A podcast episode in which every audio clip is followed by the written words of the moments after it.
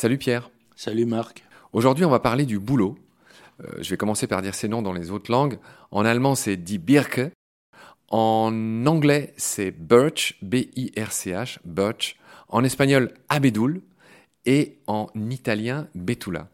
Et une fois de plus, c'est pas inutile qu'on dise les noms dans les autres langues, puisque on voit cette espèce de lien avec le latin betula. Et j'aimerais d'abord que tu commences par nous dire que le noisetier, le boulot, l'aulne et le charme font partie d'une même famille. Laquelle, Pierre?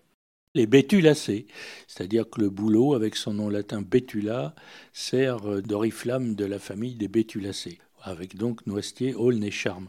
Alors, bétula, bon, bah, on le voit directement en italien, abedul, espagnol, le bédoul, c'est bétula, il y a A devant. Tiens, on se dit A, c'est peut-être comme le Al arabe souvent. Ben non, là, en espagnol, ça a été euh, bien renseigné et on considère que c'est une influence de Abet, Abies, le sapin, car le bouleau euh, pousse dans des régions froides en même temps que le sapin, donc euh, c'est l'influence du sapin qui donne Abédoul. Alors dans un autre épisode, Pierre, on a parlé du noisetier et on vient de voir que c'est de la même famille des bétulacées. Et j'aimerais qu'on parle du fruit du bouleau et du noisetier qui se caractérisent par des inflorescences ben, très connues qui forment ce qu'on appelle des chatons. C'est le cas du bouleau, c'est le cas du noisetier. Et c'est là qu'on voit que ces arbres sont des proches parents finalement, de par leurs fruits. Oui, alors des chatons qui envoient beaucoup de pollen, et le pollen du bouleau est bien connu pour être un des plus allergènes euh, qu'on ait, euh, par exemple même à Paris. Et puis euh, dans le noisetier, d'ailleurs, c'est une chose euh, qu'on n'a pas dite, qu'on pourrait dire rapidement maintenant.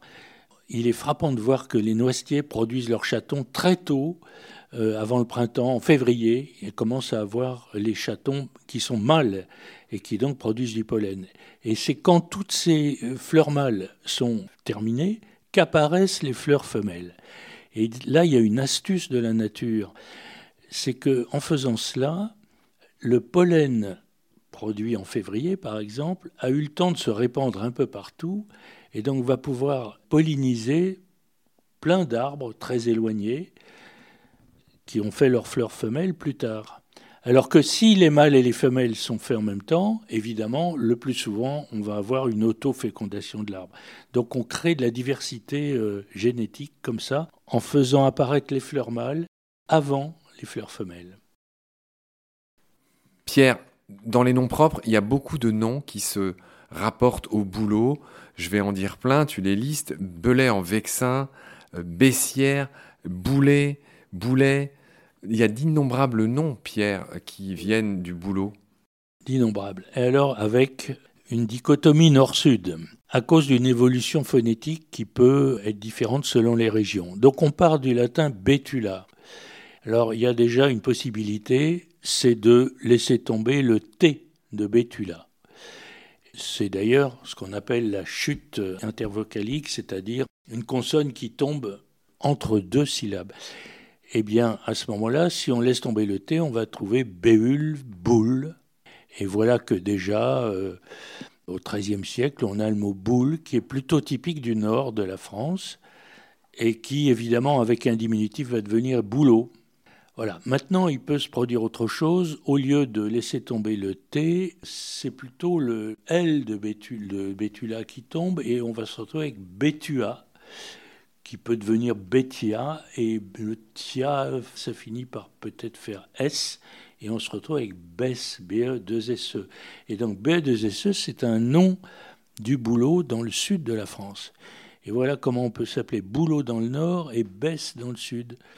Et il y a plein de noms. Euh, Bess lui-même est un patronyme. Bon, on connaît Georges Bess qui a été un grand dirigeant de Renault assassiné jadis. Euh. c'était Georges Boulot, en fait. Et c'était, il aurait pu s'appeler Georges Boulot. Voilà. Très bien, Pierre. Euh, on va continuer avec les, anglo-saxons. Alors, eux, c'est Birch, Buck, et même en suédois, c'est Björk. Ça rappelle le nom de la chanteuse. Pierre, est-ce que tu nous dis un mot de cette racine indo-européenne?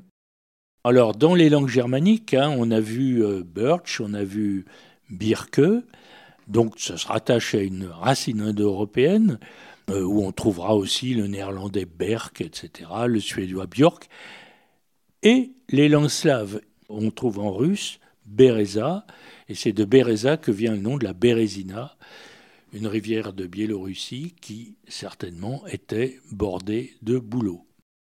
Cette célèbre expression, c'est la Bérésina, vient de la bataille de la Bérésina, euh, qui a eu lieu du 26 au 29 novembre 1812, hein, bah, c'est sous Napoléon, euh, aux alentours de Borisov, dans l'actuelle Biélorussie, ça tu l'as dit, et ça opposait les armées de Napoléon Ier et celles de Mikhail Kutuzov, du célèbre Wittgenstein et de Tchigatkov, et c'était pendant la retraite de Russie qui marque la fin de la campagne catastrophique de Napoléon. Et donc euh, voilà, la Bérésina, en fait, c'était une rivière qu'il a fallu franchir et il a fallu construire un pont en catastrophe. Donc c'est là que les fameux sapeurs sont intervenus pour que l'armée puisse passer. Euh, ça a été une, une catastrophe. Cette rivière était marécageuse, la, Bérésina. Les armées russes comptent sur cet obstacle naturel pour bloquer l'armée de Napoléon et l'anéantir. Donc la retraite se fait dans de très mauvaises conditions. Il y a des tableaux célèbres qui en rendent compte. Euh, l'hiver, il n'est pas précoce, mais il est extrêmement froid et rigoureux. Il y a du moins 30, euh, moins 38 même parfois. Euh, donc il y a beaucoup de morts.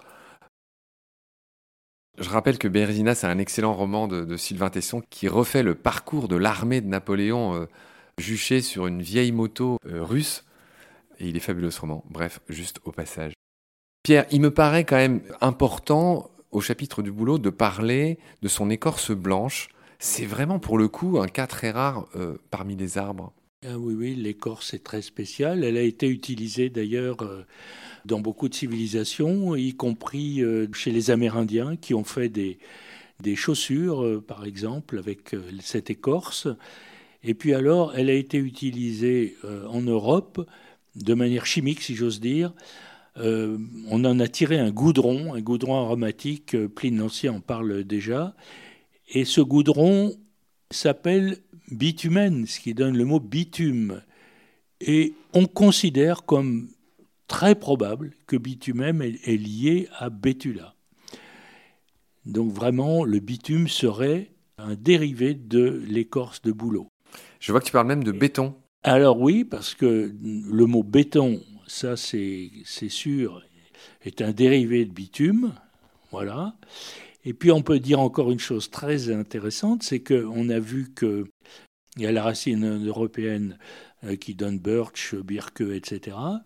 Mais on sait aussi que l'écorce en anglais se dit bark, B-A-R-K, et il est probable aussi que ce mot écorce en anglais bark, se relie au boulot. Donc on voit que c'est une racine riche. Pierre, tu rappelles que l'écorce du boulot est remarquable par sa blancheur. Tu dis aussi qu'elle a des propriétés exceptionnelles. Elle est imputrescible, ça veut dire qu'elle pourrit pas.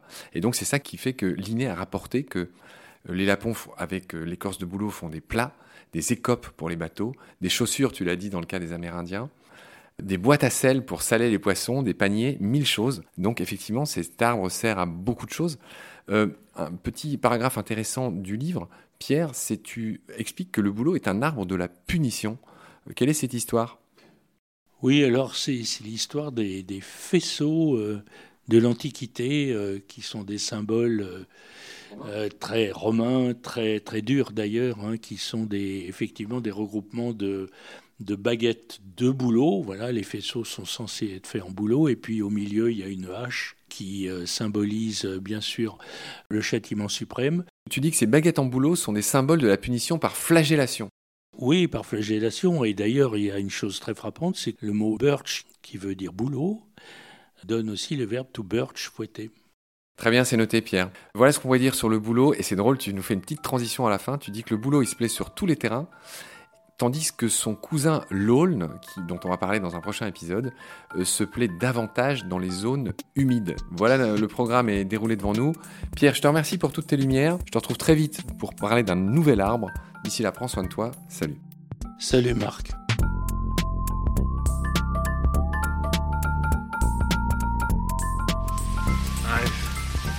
seen things you people wouldn't believe.